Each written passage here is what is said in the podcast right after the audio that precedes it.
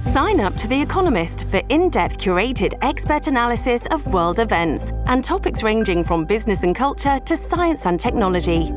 You'll get the weekly digital edition, online only articles, curated newsletters on politics, the markets, science, culture, and China, and full access to The Economist Podcast Plus.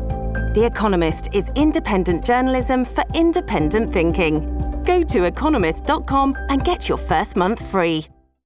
森本武郎スタンバイ。長官読み比べです、えー防衛予算の増額の話が出てきてるんですけれども、今日の日本経済新聞、えー防衛費を国内総生産の比率で2%まで増やす際に、一体、えー何をどこまで含むのかというのがね、えー焦点だというんですね。で、政府はですね、えー従来の防衛省のお予算に加えて、科学技術とかインフラなど安全保障に資する他の省庁の関連経費も参入する。これ、えー予定だというんですけれども、どういうことかというと、例えばですね、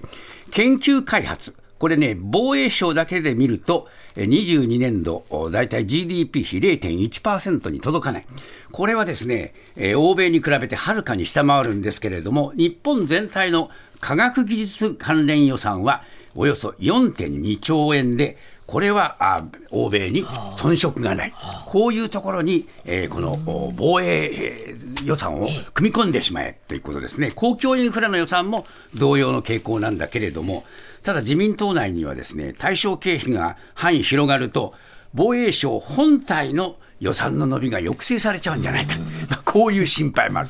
どこまでみんな欲が深いんだろうと思いますね。で一方で朝日新聞の社説は、えー国債で賄えという自民党内のですね増税反対の大合唱、しかし、国債頼みで突き進むというならば論外で、これはあ議論を避けることは避けられないというふうに言ってるんですね。で終戦直後に制定された財政法が赤字国債の発行を禁じたのは、野放図な軍拡が戦火を招いた敗戦の反省があるからだと。えーだけども増税ということになると、これは今度は国民の支持がなければ成り立たない、えーいきなり予算の総額が先行して、中身がまたないがしろにされているのはけしからんと社説で起こっていますが、まさに正論だと思います。